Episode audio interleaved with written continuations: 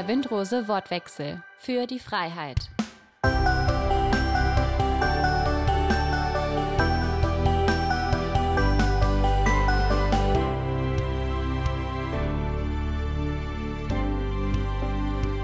Hey, wir begrüßen euch zu einer neuen Folge unseres Windrose Wortwechsel. Schön, dass du heute wieder dabei bist. Der heutige Podcast ist eine Fortführung unserer letzten Folge zum Thema Loverboy-Methode. Wenn du also noch nie etwas von einem Loverboy und der dahinterstehenden Methode gehört hast, dann hör dir doch gerne vorher unseren letzten Podcast an. Als kurze Wiederholung. Ein Loverboy ist ein meist junger Mann, der einem jüngeren Mädchen die große Liebe verspricht, um sie später in die Prostitution zu zwingen. Das ist also kein netter Junge von nebenan, sondern das ist echt ein brutaler Menschenhändler. Heute haben wir einen besonderen Gast eingeladen. Und zwar unterhalten wir uns heute mit Barbara Schmidt über ihr Buch Schneewittchen und der böse König. Du wirst einen Einblick in Katharinas Leben bekommen. Katharina ist Opfer der Loverboy-Methode geworden und wurde viele Jahre von ihrem Zuhälter misshandelt, geknechtet und unterdrückt. Barbara wird uns zum einen direkte Einblicke in ihr Buch und in die Geschichte geben und zum anderen auch Background-Infos zu dieser wahren Geschichte und dem Prozess des Schreibens geben. Jetzt aber zu dir, liebe Barbara. Wir begrüßen dich ganz herzlich und wirklich schön, dass du heute da bist und wir das zusammen machen können.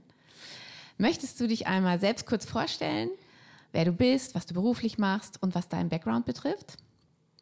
Ja, klar, gerne. Also erstmal vielen Dank, dass ich heute hier sein darf und auch über mein Buch Schneewittchen und der böse König reden kann.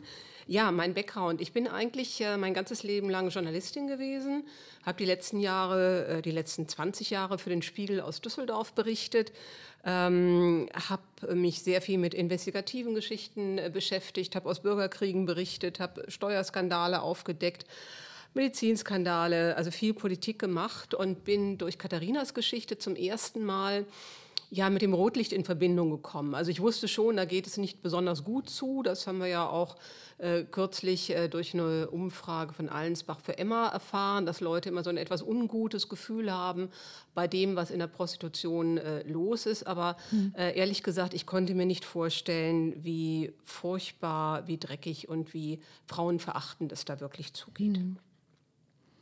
Ja, also jetzt hast du ja schon ein bisschen erzählt, also dass du durch Katharina zu diesem Thema gekommen äh, bist. Also wie war das denn überhaupt das erste Mal? Also dass du das Thema Zwangsprostitution, ähm, dass du das gehört hast oder dass du damit in Berührung gekommen bist? War das durch Katharina oder hast du vorher schon mal was davon gehört? Ja, gehört schon. Aber ähm, ich bin wirklich durch Katharina dann intensiv in das Thema mhm. eingestiegen. Ich habe 2014 äh, für den Spiegel einen Krankenhausskandal recherchiert in Bayreuth und dabei erzählte mir jemand Katharinas Geschichte. Und ich fand die Geschichte faszinierend und, mhm. und äh, auch, dass eine Frau sich so öffnen will und eben wirklich mhm. alles erzählen will. Ähm, es war Katharinas Wunsch, ein Buch zu schreiben, aber sie konnte es nicht selbst. Deshalb hat ein Freund uns in Verbindung gebracht. Ja, und dann hat äh, eine lange Zeit angefangen. Es hat lange gedauert, bis wir das Buch wirklich schreiben mhm. konnten. Mhm. Wie hat denn die Situation eigentlich angefangen ähm, für Katharina, in diese Masche reinzukommen? Was war Katharina für ein Mädchen? Ähm, Katharina ist äh, ein Mädchen aus sehr guter Familie. Die Mutter ist Erzieherin, der Vater ist Rechtsanwalt, vier Kinder. Ähm, ein Elternhaus, wo wirklich viel für die Kinder getan wird, äh, Reitunterricht, der dann später zu diesen Verwicklungen führte, Klavierunterricht. Äh, Katharina ist ein sehr, sehr sportliches Mädchen gewesen, äh, also ein wirklich gutes Elternhaus, ähm, was, glaube ich, auch vielen Eltern so Sorgen macht, weil man kann eben aus völlig normalen Verhältnissen an so einen Loverboy geraten und mhm. einem, also Eltern, entgleitet dann ein Kind. Ja. Und, und man steht dann irgendwann da und, und, und sieht dieses Elend und dieses Unglück auf mhm. einen zukommen äh, und man kann kaum noch was tun. Mhm. Ja, du wirst uns jetzt äh, mit reinnehmen ein bisschen ähm, in das Buch.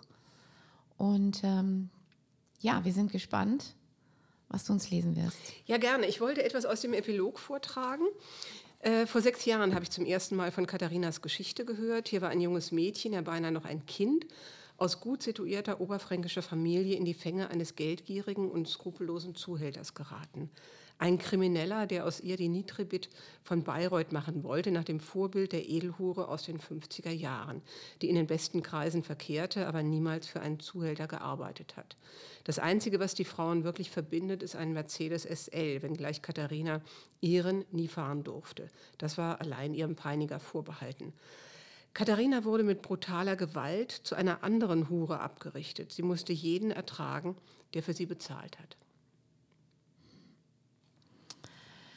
Kannst du uns was dazu sagen, wie Katharina auf diesen vermeintlichen Job, der jetzt ja für sie anstand und von dem du jetzt gerade so ein bisschen was gesagt hast, wie sie darauf vorbereitet wurde? Weil das ist ja etwas, was ein junges Mädchen ja überhaupt nicht kennt. Das gehört ja gar nicht in ihr Leben hinein.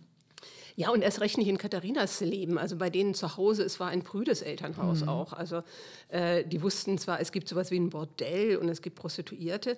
Ja, dieser Täter hat sie da sehr, sehr geschickt herangeführt. Ähm, er ist mit diesem jungen Mädchen, man muss dazu sagen, er war damals 50, sie war 14. Mhm. Ähm, und er ist mit ihr ins Milieu gefahren. Äh, und das lesen wir jetzt mal gerade vor. Äh, Heinz und ich treffen uns jetzt immer öfter, heimlich im Wald, im Stall, ja sogar in seinem Haus, wenn seine Frau abends arbeiten ist. Was sie damals nicht wusste, dass die Frau von Heinz auch als hm. Prostituierte mhm. arbeitete. Es wurde immer gesagt, sie ist Croupier in einer Spielbank, aber nein, ah, ja. sie hat auch diese dreckige Arbeit machen müssen. Also mir ist alles recht, solange wir uns nur nah sein können. Wir sind jetzt schon seit über einem Jahr zusammen und ich lebe für unsere heimlichen Treffen. Den kurzen Kuss im Stall, Heinz zärtlicher Blick, wenn es die anderen nicht mitbekommen. Ich liebe ihn, wie ich noch nie jemanden geliebt habe. Heute hat er mich gefragt, ob ich mit ihm nach Nürnberg fahren will. Freilich freue ich mich. Hier in unserem Dorf ist nämlich rein gar nichts los. Wir fahren zur Frauentormauer dem Rotlichtbezirk von Nürnberg. Dort kennt Heinz jeden, so kommt es mir jedenfalls vor. Es gibt ein großes Hallo an allen Ecken, wenn er dort aufkreuzt. Er stellt mich ein paar Bekannten vor, wir gehen Kaffee trinken hm? und er zeigt mir ein paar stark geschminkte Frauen in kurzen Röcken, die an der alten Stadtmauer stehen. Prostituierte raunt er mir zu. Echt, frage ich nach. Einige von ihnen erkenne ich sogar. Sie waren schon mal im Reitstall und sind geritten. Ziemlich aufgetakelt fand ich die Frauen damals, die mit ihren Männern zu Besuch kamen. Und reiten konnte wirklich keine gut. Heinz allerdings schwärmt von den Frauen. Tolles Geld würden die verdienen. 20.000 Mark und mehr in einem Monat. Auf dem Heimweg hört er gar nicht mehr auf, über diese Frauen zu reden. Welche tollen Verdienstmöglichkeiten solche Frauen doch hätten. Ein Jahr auf den Strich und anschließend nie wieder arbeiten müssen. Ja, das war seine Verführung. Und das. Mädchen, die noch nie eine Beziehung vorher hatte, die gar nicht wusste, wie Beziehungen funktionieren, die ist ihm auf den Leim gegangen. Und das ja. ist ja die wirklich Loverboy-Wasche. Ja, also die Gefühle waren einfach so stark und da hat sie das andere einfach alles nur positiv gesehen, ne? Und nicht, hat nicht die Gefahr dahinter gesehen, was da eigentlich passiert. Ne? Nein, sie hat immer nur gesehen, äh, der Reitstall. Er hat mhm. ihr ja mhm. versprochen, äh, du musst äh, nichts mehr für deine Eltern tun, die, die können ja nicht mehr reinreden. Wir beide bauen uns das Paradies auf Erden, wir kriegen mhm. unseren eigenen Reitstall, du kriegst die tollsten Pferde, du kannst endlich die Hunde haben. Ihre Eltern haben mir ja mal mhm. verboten, einen Hund zu haben. Nur wir beide und das wird äh, das Paradies auf Erden. Und sie hat das geglaubt. Ja. Sie war ja völlig unkritisch. Das ist ja auch die Methode dieser Männer, dass sie sich halt noch sehr junge Mädchen greifen, die noch ja. sehr unerfahren sind. Äh, eine etwas ältere hätte vielleicht gesagt, was soll der Quatsch? Ne? Ja, ja, sie durchschaut das einfach nicht ne? und, und äh, kommt da in so ein Milieu rein, wo alles scheinbar wunderbar ist und leicht ist und ähm, ja, und wenn man dann so verliebt ist. Wie sah denn der neue Alltag von Katharina aus? Ähm, ja, also er hat sie ja erstmal in einem Laufhaus untergebracht. Das war für sie dann auch ähm, ziemlich schlimm, weil sie dann in der ersten Nacht schon 21 Männer ertragen musste. Äh, und dann ging es eben immer weiter und irgendwann hatten sie in Bayreuth ja auch den eigenen Club, den sie gepachtet mhm. hatten. Das war eine ehemalige Brauerei, also auch nichts besonders Schönes, halt ein paar Zimmer. Später eine Bar dazu, das ganz gut lief. Und da schreibe ich jetzt in dem Kapitel Unsere Bar wird Kult, äh, wie es ihr da ging. Ich muss oft tagelang durcharbeiten. Zeitweise sehe ich schrecklich aus. Da ist das rote Licht ein echter Vorteil. Dazu muss ich sagen, also in diesen Bordellen gibt es ein, ein ganz merkwürdiges Licht, rotes Licht, also sehr dämmerig. Offenbar mhm. soll das besonders anregend, was auch immer wirken. Hm, aber man sieht damit halt keine Falten und man sieht auch gar nicht, dass jetzt jemand mal schlecht aussieht. Es mhm. ist halt ein angenehmes Licht, ja. Ähm, niemand sieht, wie schlimm du ausschaust mit diesem Licht. Im Aufenthaltsraum unten steht ein schwarzes, äh, großes Stoffsofa. Da lege ich mich in den Pausen schlafen, wenn keine Kunden da sind. Sobald die Türglocke läutet, stehe ich auf und mache einfach weiter. So hat mein Mann mich dressiert. Für ihn zählt nur Geld. Verdiene ich gut, ist er nett. Läuft es nicht so gut, dann ist er auch nicht mehr nett zu mir. Das nennt man wohl Zuckerbrot und Peitsche. Leider ist es auch nicht bei dem Versprechen geblieben, nie wieder die Hand gegen mich zu erheben. Wenn ich einen Fehler mache, dann rutscht Heinz schon mal die Hand aus. Dann schlägt er mich und nimmt sich mit Gewalt, was er will, auch meinen Körper. Hinterher tut es ihm immer furchtbar leid. Dann entschuldigt er sich bei mir und ist besonders lieb. Ich kann ihm einfach nicht lange böse sein. Ja, das ist ja richtig so ein Psychospiel, ne, was da passiert. Ne? Zum einen dieses, ähm, wie, sie, wie sie selber ja wohl sagt, Zuckerbrot und Peitsche. Aber wie hat er sie denn immer wieder hörig gemacht? Also das ist ja so eine tiefe Abhängigkeit. Also wenn man dann geschlagen wird, dann müsste man ja eigentlich, würde man sagen, okay, Mädchen, dann nimm doch einfach deine Sachen und geh. Ja, also er hat da mit einem Trick gearbeitet, ähm, mit dem eigentlich alle Loverboys arbeiten. Sie müssen ja, um dieses äh, Opfer völlig in ihrer Hand bekommen, äh, erreichen, dass sie die einzige Bezugsperson sind. Also mhm. ähm, dieser Heinz hat dann halt wirklich äh, erreicht, dass Katharina ihrer Familie nicht mehr vertraut hat, dass sie nur Gefahr gewittert hat, wenn die Eltern irgendetwas gemacht haben. Er hat ihr verboten, mit Freunden Kontakt zu halten. Äh, die hätten ja sein schönes Spiel dann auch irgendwann mal aufdecken können und hätten stören können. Also Katharina hatte nur noch ihn als Bezugsperson. Und mhm. ihr kam es eben so vor, alles andere draußen in dieser Welt ist noch viel schlimmer als das, was sie ertragen muss. Aber ich habe mir natürlich auch die Frage gestellt, die du gerade gestellt hast, warum ist sie nicht gegangen? Und darüber habe ich am Ende des Buches auch ein Interview mit dieser forensischen Psychiaterin Nachla Saimeh geführt, mhm. äh, weil ich wollte das begreifen, was, was äh, für Prozesse laufen da ab. Denn diese Loverboys, in der Regel auch, auch ähm, Psychopathen, manipulieren ihre, ihre Opfer ja richtig. Ja? Also zum Beispiel hat das Opfer mir ja beschrieben, sie wäre von ihm programmiert worden wie ein Computer. Und darauf sagt Dr. Saimeh, das ist die hohe manipulative Kunst des Loverboys. Die betroffene Frau, das Mädchen, wird aus ihren sozialen Bezügen komplett herausgeschält. Die Person muss vollständig isoliert werden von ihrer Familie und dem Freundeskreis. Wenn man sie dann gänzlich in die Hand bekommen und es keine äußeren Störungen mehr gibt, durch diese soziale Isolation wird der Täter zur einzigen Bezugsperson. Das ganze Bedürfnis auf soziale Begegnung wird nur noch auf ihn konzentriert. Dadurch bekommt er eine ganz besondere Machtstellung. Und ich frage dann, also Katharina konnte gar nicht mehr gehen. Und dann sagt Dr. Salme, nee, sie konnte nicht gehen. Das ist eben die Kunst der Manipulation. Man bringt jemanden so weit, dass er bleibt, selbst wenn er gehen könnte. Es war ja in Katharinas Fall auch so. Dieses Bordell war offen. Sie hätte gehen können. Und die Fesselung ist eben, sagt Dr. Salme, keine äußere, sondern eine innere. Mhm. Das Gefängnis von Katharina war in Wahrheit in ihrem Kopf. Ja? Ja, also unsichtbare Fesseln. Ne?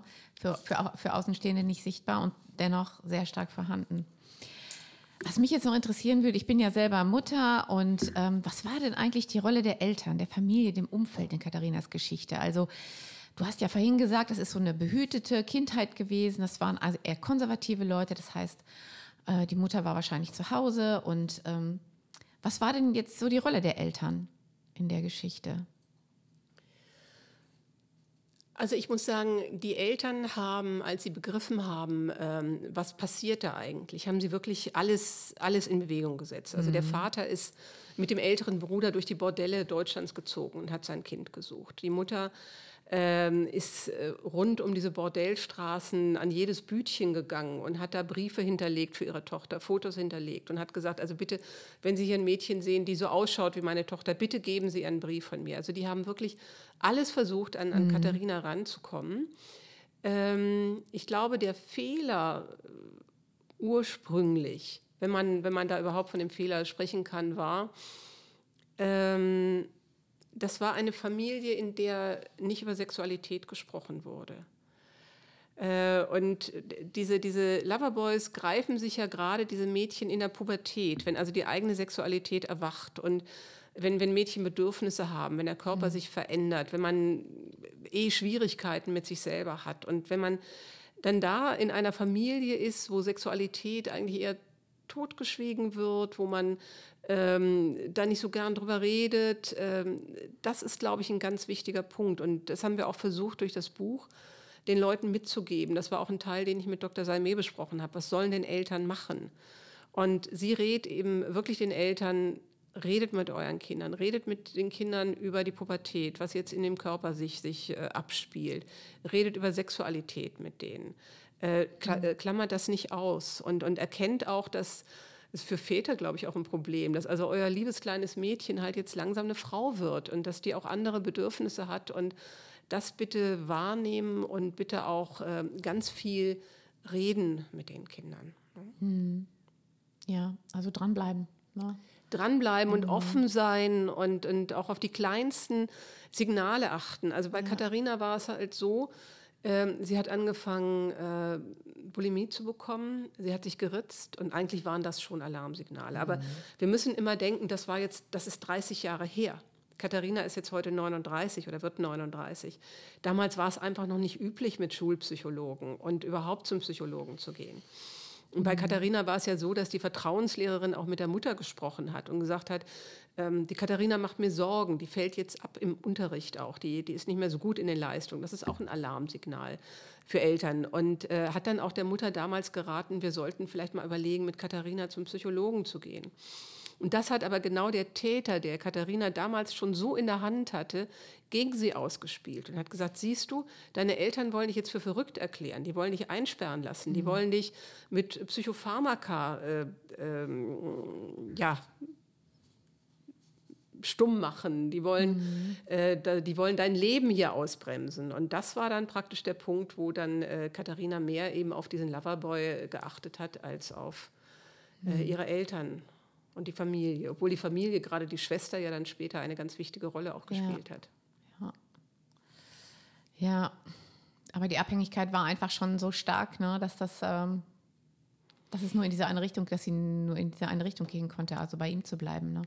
Ja, also ich hatte mit, mit der Psychiaterin auch gesprochen, habe gesagt, was können denn Eltern machen, wenn sie die Sorge mhm. haben, ihr Kind rutscht ihnen da ab. Und äh, die sagte also, die Personen, die am wenigsten da ausrichten können in, in so einer Situation, sind eigentlich die Eltern selber. Weil natürlich vom Täter da schon so viel Aversion aufgebaut wird. Also ihr Rat ist eigentlich bei Eltern, die die Sorge haben, da könnte irgendwas passieren mit ihrem Kind, ähm, nehmen Sie sich ärztlichen Rat, gehen Sie zu einer Beratungsstelle, ähm, lassen Sie sich ähm, beraten, lassen, unterhalten Sie sich mit Frauen. Also auch hier Windrose würde ich durchaus sagen, geht hin. Äh, lasst euch mal erklären von Frauen, sind das wirklich Alarmsignale, die wir sehen? Äh, müssen wir da aufpassen? Äh, von außen helfen lassen. Alleine schafft man das nicht mehr. Ja, ja, ja, ja. Das ist schon, das ist schon ein guter Punkt. Und das erleben wir auch in unserer Arbeit immer wieder, dass die Eltern halt auch oft hilflos sind und Beratungsstellen Heute ist es besser geworden. Früher war mhm. es so, mhm. dass sie dieses Phänomen gar nicht kannten. Ja. Und man konnte den Eltern gar nicht helfen, weil auch die Polizei nicht, die wussten überhaupt nicht, was passiert denn da. Also haben wir noch nie gehabt. Heute ist es besser geworden. Es gibt ja mittlerweile auch eine Elterninitiative, die in Deutschland weit arbeitet. So, es gibt schon jetzt Hilfen, aber die sind natürlich noch viel zu wenig. Ne? Ja. Genau. Was war denn der Heinz eigentlich für ein Typ Mann? Also er ist ja, ich habe ja vorhin gesagt, ein Loverboy ist eigentlich ein jüngerer Mann. Du sagtest, der Heinz war so um die 50. Ähm, war das jetzt ein typischer Loverboy? Oder wie würdest du also ihn von, von, beschreiben? Von, von seinen ganzen Tricks und seiner Verführung mhm. und der Art, wie er Katharina da eingebunden hat, ja.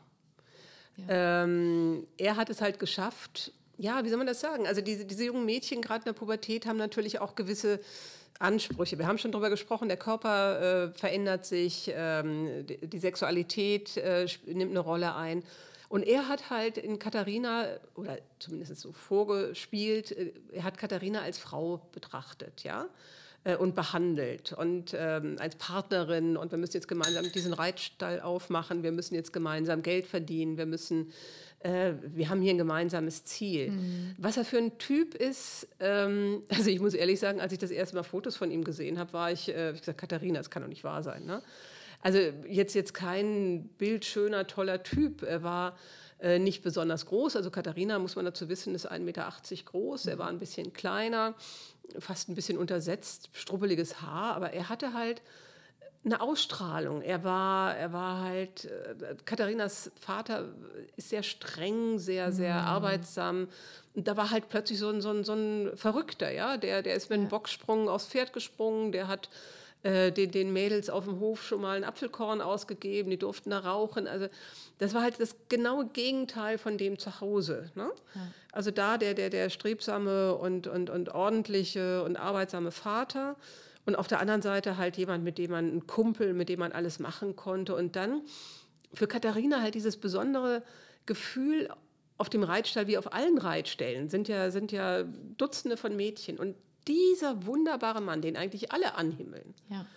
ähm, der sucht mich aus. Mhm. Und der will mit mir sein Leben gestalten. Und der sagt mir, oh Mensch, mit meiner Frau, da läuft schon lange nichts mehr. Und, und endlich habe ich dich gefunden. Und, und mit dir werde ich jetzt alles richtig machen und wir werden es so toll machen. Und sie hat das geglaubt. Ne? Ja. Und vielleicht noch etwas, was wichtig war. Ähm, Katharinas Schwester war ja auch mit in dem Reitstall, die ist ein bisschen jünger. Und die Eltern mochten es anfangs gar nicht glauben, als so die Gerüchte aufkamen. Weil diese Typen, diese Loverboys, suchen sich ein Opfer aus. Er hätte ja mit zwölf Mädchen was haben können in dem Club. Nein, er hatte nur mit Katharina. Und deshalb ist es auch so lange nicht aufgefallen. Ja. ja, weil er hat genau die ausgesucht, die in sein Schema passte. Dazu muss man sagen, also als es zu dem Prozess kam, hat man versucht herauszufinden, wie dieser Mann denn jemals sein Geld verdient hat. Ähm, und man ist dann zu dem Ergebnis gekommen, eigentlich hat er immer von Frauen gelebt. Also seine, seine damals aktuelle Ehefrau, von der er dann inzwischen geschieden ist, hat er auf den Strich geschickt. Davor gab es offenbar auch eine. Mhm. Und es gab offenbar auch schon eine, die er dann nach Katharina ins Auge gefasst hatte, denn Katharina war ja äh, am Ende dieser elf Jahre, das muss man ja nochmal sagen, das ist eine unvorstellbar lange Zeit und in diesen elf Jahren hat sie ja 25.000 Männer ertragen müssen. Und Katharina war zu dieser Zeit, sie war schwerst krank, sie war alkoholabhängig, sie war, sie hatte lebensbedrohliche Leberwerte. Weil ich meine, alle Frauen, sagt mir Katharina, in diesem, in diesem Gewerbe, müssen sich irgendwie betäuben. Also nehmen entweder Drogen oder Alkohol oder beides zusammen, weil das hältst du sonst nicht aus. Ja. Und Katharina hätte es auch nicht mehr lange, lange überlebt. Und zu diesem Zeitpunkt, als absehbar war, also mit der ist jetzt bald nichts mehr zu holen, ja, äh, hatte er sich offenbar auch schon wieder nach einer anderen umgesehen. Hm. Hm. Ja. Du schreibst, in deinem Buch von einer Situation, äh, wo Katharina frisch zusammengeschlagen wurde. Sie konnte sich damals nicht selbstständig anziehen und äh, sie musste aber kurz darauf arbeiten.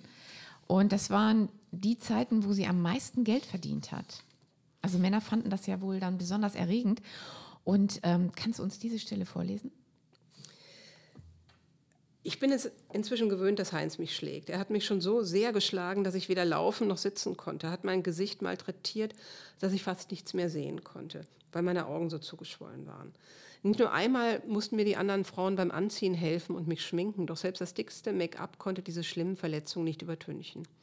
Immer wieder war ich wochenlang grün und blau geprügelt und habe den Schmerz mit Alkohol betäubt. Mit meiner rechten Hand kann ich nicht einmal mehr schreiben, seitdem mir Heinz den Daumen gleich dreimal gebrochen hat und ich lange nicht zum Arzt gehen durfte. Die Nase hat er mir ebenfalls schon ein paar Mal gebrochen. Rippen, Hüfte, Schädel waren des Öfteren geprellt. Und von Schlägen mit Haselnussrute und Reitgerte war mein Körper lange mit dünnen Narben gezeichnet. Natürlich habe ich immer weitergearbeitet. Naiv wie ich war, habe ich anfangs noch gedacht, das sei geschäftsschädigend. Doch das Gegenteil ist der Fall. Nie habe ich besser verdient als in solchen Zeiten. Die Freier stehen drauf. Je elender wir Frauen ausschauen, desto besser. Also ich muss sagen, das war für mich auch eine der härtesten Szenen beim Schreiben, weil ich mhm. konnte mir das nicht vorstellen. Ja? Mhm. Und Katharina erzählt aber auch aus ihren Anfängen. In dem Laufhaus zum Beispiel in Mannheim, in dem sie war, saßen neben ihr äh, junge, offenbar Russinnen. Und sie sagt, die waren auch ganz, ganz neu im Geschäft und denen liefen wirklich die Tränen über, übers Gesicht, wenn ein Mann sie ausgesucht hat. Also Laufhaus funktioniert ja so, die Mädchen sitzen auf dem Barhocker vor ihrem Zimmer äh, und die Männer streifen dann durch diese Laufhäuser, also laufen durch diese Gänge der, der, der Häuser und suchen sich eine Frau aus.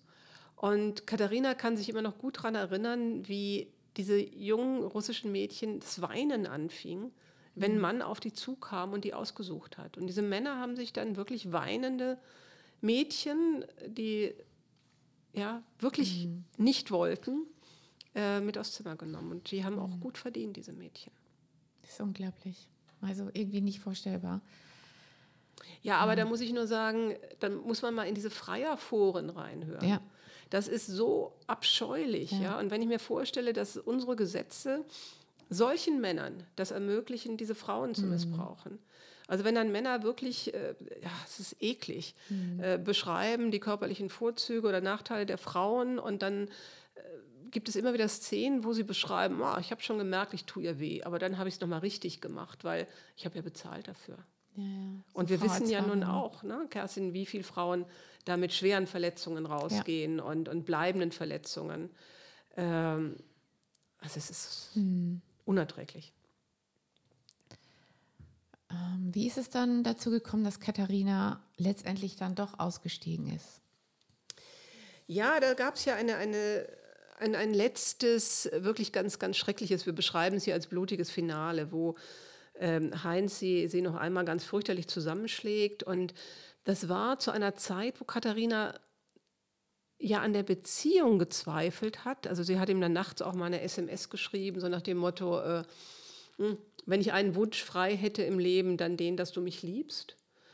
Und dann schreibt sie ihm ein paar Stunden später, ähm, ja, also wenn es dann halt so ist, dann trennen wir uns und machen halbe halbe. Also sie hat da dann an der Beziehung und der Liebe gezweifelt, obwohl sie zu dem Zeitpunkt immer noch ein Kind von ihm wollte, ja. Aber sie hat sich überhaupt nicht vorstellen können, dass all das Geld, sie hat weit über eine Million für ihn verdient, dass das Geld nicht mehr da ist, dass es diesen Reitstall gar nicht gab, dass es die Pferde, von denen er ihr Fotos gezeigt hat, nicht gibt. Und, und den, den Traktor, den er hat anschaffen müssen und, und was weiß ich was, ja. Mhm. Und ähm, dann kommt es eben wieder zu einem fürchterlichen Handgemenge und er schlägt sie das letzte Mal und, und dieses Mal hat sie auch wirklich Angst, er bringt sie um. Also mhm. sie hatte wirklich ähm, dann so Gedanken wie, ja, wenn das jetzt zu Ende bringt, dann ist es endlich vorbei. Ich kann nicht mehr. Mhm. Ich, ich, bin, ich bin so am Ende und, und ohne ihn weiß ich gar nicht, wie es weitergehen soll. Und in dieser Situation kommt dann ihre Schwester auch ins, ins Spiel. Mhm. Ihre Schwester ist jünger, haben wir ja eben schon gehört, die war ja auch mit ihr auf dem Reithof. Und die Schwester wollte eigentlich was ganz anderes werden, aber sie ist eben in diesen elf Jahren, hatte sie immer den Wunsch, ich kann meiner großen Schwester da raushelfen. Und ihre jüngere Schwester ist Polizistin geworden. Und dann lese ich äh, hier nochmal aus dem, aus dem Buch. Am Ende war es Conny selbst, die mir dabei geholfen hat. Sie ist Polizistin geworden, um mir, der großen Schwester, einmal helfen zu können. Am Morgen, als der Täter mich fast umgebracht hat, stand Conny auf einmal vor mir in der Klinik. Eine Arbeitskollegin hatte sie verständigt. Als ich Conny sah, wusste ich, es ist vorbei. Ich konnte nicht mehr lügen für den Mann, der mich gerade mal wieder halb totgeschlagen hat. Der 9. April 2011 war der Tag, auf den meine Familie elf Jahre hingearbeitet hatte. Der Tag meiner Befreiung. Hm. Ja, es ist schon eine ganz emotionale und sehr tiefgehende Geschichte, auch mit der ganzen Familie, wie die sich eingesetzt hat und wie die Schwester dann es letztendlich geschafft hat, ne, ihre, wie Katharina damit zu begleiten, daraus zu holen. Ja, und äh, ich muss sagen, die Arbeit der Schwester fing dann bei dem Punkt fast erst an, weil ja.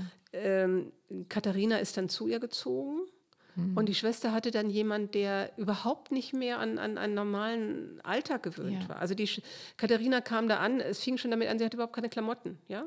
Also die hatte irgendwelche welche spärlichsten Kleidungsstücke äh, und, und äh, war einen ganz anderen äh, Tag- und Nachtrhythmus gewöhnt. Sie hat damals am Tag einen Kasten Bier getrunken.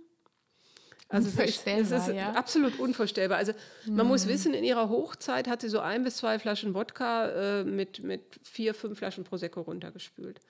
Also sie war ja ein paar Mal in der Klinik, wenn er sie wieder so misshandelt hatte äh, und hatte dann 3,5 Promille, 3,7 Promille. Und ich kenne die Polizeiberichte, mhm. Äh, wo sich da die Polizisten gewundert haben, äh, die, die Frau kann noch geradeaus laufen und unterhält sich mit uns, so als wäre nichts. Also das zeigt, wie alkoholabhängig sie war. Ja. Und dann hat sie ein paar Mal einen Entzug versucht, hat es dann auch teilweise geschafft. ist dann aber wieder in dieses Milieu reingekommen und ich war, dieser, dieser Club war eine Animierbar. Animierbar heißt, die Frauen müssen mit ihren Gästen so und so viel Piccolo, so und so viel Flaschen Champagner zu Schwachsinnspreisen äh, konsumieren. Und Katharina hat dann schon mit einer Barfrau versucht, äh, also du tust mir Wasser ins Glas, aber das haben die, die, die Kunden natürlich auch teilweise mitbekommen. Äh, und als es ihr dann so schlecht ging gesundheitlich, hat ihr halt jemand geraten und gesagt, pass mal auf, dann hör bitte mit den harten Sachen auf, trink Bier. Mhm. Und aber um auf diesen Alkoholpegel zu kommen, musste ja. sie halt ein Kastenbier trinken, ja. ja. Äh, und und äh, es hat wirklich lange, lange gedauert. Und Katharina hat sich ja nachdem der Täter, der ist, nachdem ist dann ja öffentlich gefahndet worden, er ist ja später auch sehr ordentlich äh, verurteilt worden. Das ist ja auch nicht immer der Fall leider. Er ist ja zu neun Jahren verurteilt worden. Aber Katharina hat sich dann Vorwürfe gemacht. Eigentlich müsste sie im Gefängnis sein und nicht der Täter. Ja, sie, sie war noch so in, unter seinem Einfluss, ja, dass sie sich ein Leben ohne ihn gar nicht vorstellen konnte. Und ich glaube, diese, diese, diese ersten Wochen und Monate waren für ihre Schwester und die Familie dann ja auch aber für die Schwester, bei der sie dann ja auch gewohnt hat, äh, das, das war eine, eine Wahnsinnsarbeit und, und emotional sicher auch wahnsinnig belastend. Und sie ist ihrer Schwester da bis heute sehr, sehr dankbar, dass sie das alles auf sich genommen hat. Ja. Ja, wir hören das ja auch in unserer Arbeit von den Frauen, dass mhm. dieser normale Alltag ja. äh, überhaupt nicht möglich ist, weil sie mhm. gar keinen normalen Alltag hatten. Und die kennen sie, das nicht. Nee, die kennen das nicht, weil ja. die ja auch oft sehr jung sind und dann mhm. hatten die, da hatten die ihre Schule und dann sind sie in diese Masche reingeraten und dann geht auf einmal ein Alltag los, der nichts mit dem alten Leben zu tun hat und ja. äh, und viele sind einfach auch zerstört, so wie du auch sagst, wie du uns jetzt mit reingenommen hast in Katharinas Geschichte. Das ist ja kein Einzelfall, mhm. sondern es sind viele junge Mädchen, die so einen ähnlichen Weg gehen. Er ist immer brutal und er macht Frauen immer abhängig, Mädchen abhängig und er zerstört letztendlich auch die Seele dieser dieser jungen Mädchen. Ne? Ja, und diese Täter greifen die ja auch an bei einem ganz wichtigen Punkt, nämlich ihrem, ihrem Selbstbewusstsein. Ja. Die, die äh, mit einer selbstbewussten Frau können die nichts anfangen, ja. Und, und äh, also der Täter hier hat Katharina immer eingeredet, äh, du kannst überhaupt nicht laufen, äh, dir läuft ja die Suppe aus dem Gesicht. Äh, die wenigen Male, wo er mit ihr einkaufen gefahren ist, schau mal, die Leute schauen dich alle an, du kannst gar nicht gerade laufen. Äh, also die, die hat es wirklich geglaubt. Die hat gedacht, mhm. ich kann nicht ordentlich essen, äh, ich sehe furchtbar aus, ähm, ich, ich kann gar nichts, ich bin ohne ihn nichts. Und, und so geht es ja den Frauen bis heute. Mhm. Und wenn man mhm. sich dann vorstellt, dass viele dieser Frauen auch noch aus dem Ausland kommen und sich hier überhaupt nicht verständigen können und wirklich auf Gedeih und Verderb diesen Verbrechern ausgeliefert sind. Ja. Ja, das ist richtig. Und das ist ja auch das, wofür wir oder wogegen wir kämpfen na, gegen diese Art der Zwangsprostitution. Also die Loverboy-Masche ist eben eine Masche, ist eine Art der Zwangsprostitution, aber es ist eine sehr weit verbreitete hier in Deutschland. Und ähm, was denkst du denn? Ähm, was wäre denn deine Lösung, wenn man überhaupt von einer Lösung sprechen kann? Weil eine wirkliche Lösung gibt es vielleicht nicht, aber vielleicht eine Idee äh, im Kampf gegen Zwangsprostitution ja, also ich bin, ich, bin, ich bin der festen Überzeugung, es muss sich was tun. Es kann nicht sein, dass in ja. unserem Land äh, schätzungsweise 350, 400.000 Frauen zwangsprostituiert sind. Hier, ja. Das sind Sexsklavinnen, die für Männer zur Verfügung stehen müssen, die nichts davon haben, mhm. die bettelarm da rausgehen. Ähm, also ich muss ehrlich sagen, ich bin in diese Geschichte reingegangen, wie gesagt 2014 und habe gedacht, naja, hm, wenn Frauen das freiwillig tun, äh, ja, pff, warum nicht? Heute, ich habe ja mit ganz vielen Leuten gesprochen, also jetzt nicht nur Leuten wie dir, Kerstin, die sich, die sich um diese Frauen bemühen. Ich habe mit Polizei gesprochen, ich habe mit Staatsanwälten gesprochen, ich habe mit Zuhältern gesprochen, mit Verwaltern von diesen Laufhäusern gesprochen, ähm, mit Prostituierten natürlich auch. Und heute stellt sich das Bild für mich halt so dar, diese wenigen, ganz wenigen Frauen, die es freiwillig tun, die auch meistens äh, nicht dieses, ich nenne das jetzt mal Massengeschäft machen, die als, als äh, Domina arbeiten, als Edelhure, die 200 Euro die Stunde bekommt oder so. Das ist eine, eine kleine Minderheit. Das hat nichts mit dem zu tun, was Frauen ja. wie Katharina und andere Opfer von Loverboys tun müssen. Mhm. Und also für mich gibt es heute nur einen, einen Weg, der uns da raushelfen kann. Und andere Länder sind da viel, viel weiter als wir. Für mich gibt es eigentlich nur das nordische Modell. Mhm. Äh, Sexkauf verbieten, Denn diese paar Frauen, die es heute hier freiwillig machen, die sind ja nur das Deckmäntelchen für diese äh, kriminellen Strukturen. Also Sexkauf verbieten. Äh, Sexkauf muss auch moralisch so, so abwertig sein, so, so wie es ja in Schweden inzwischen ist. Und die Schweden haben da seit über 20 Jahren gute Erfahrungen damit, unsere Nachbarn in Frankreich seit sechs Jahren. Ähm, was für mich aber auch ganz, ganz wichtig ist, dass diesen Frauen geholfen wird. Ich meine, wir müssen uns vorstellen, dass, ich habe es gerade gesagt, 350 bis 400.000 Zwangsprostituierte haben wir in Deutschland. Die haben keinen Zugang zum Arzt. Diese Frauen, die ja äh, weil sie auch nicht angemeldet sind. Ne? Weil sie nicht angemeldet sind. Ja, die, die sozusagen illegal arbeiten. Die, ja, ne? Ne? Mhm. also man, man stellt sich das vor. Ich meine, diese Frauen müssen diese, diese Sexualpraktiken machen, teilweise mit 20 und mehr Freiern am Tag und sind nicht geschützt. Die Männer, das weißt du genauso wie ich, wollen eben dann nicht mit Gummi und Kondom, obwohl es im Moment Vorschrift ist. Da hält sich halt keiner dran. Die können nicht mal zum Frauenarzt gehen. Mhm. Ja, also ich möchte wie im nordischen Modell haben, die Frauen haben Zugang zur Gesundheitsversorgung und die Frauen bekommen mhm. staatlich ein Anrecht auf Ausstiegshilfen. Ich meine, wir holen diese Frauen durch unser liberales Gesetz ins Land und wenn sie da sind, müssen sie Glück haben, dass sie an Leute wie dich geraten und andere Hilfsorganisationen. Solvodi, Sisters, was es gibt. Ja. Aber die haben kein Anrecht darauf, da wieder rausgeholfen zu bekommen. Und ja. das finde ich ist, ist unerträglich, geht ja. nicht. Ja, Barbara, was mich jetzt so zum Abschluss nochmal sehr interessieren würde und sicherlich auch unsere Hörer, stehst du noch mit Katharina in Kontakt und wie geht es ihr denn heute? Wie geht es einem, wenn man elf Jahre in der Prostitution gefangen war und so zerstört wurde? Wie ist ihre aktuelle Situation? Auch um ihren früheren Zuhälter, der ja, der ja mittlerweile jetzt auch wieder aus dem Gefängnis entlassen wurde. Und was sind denn Katharinas größte Herausforderungen auch gerade dabei? Also klar stehe ich mit Katharina in Kontakt. Es ist ein bisschen schwierig, sich öfter zu sehen. Also jetzt nicht nur Corona-bedingt, denn ich wohne in Düsseldorf, sie in Bayreuth. Ich werde aber jetzt nächstes Wochenende auch mal wieder zu ihr fahren.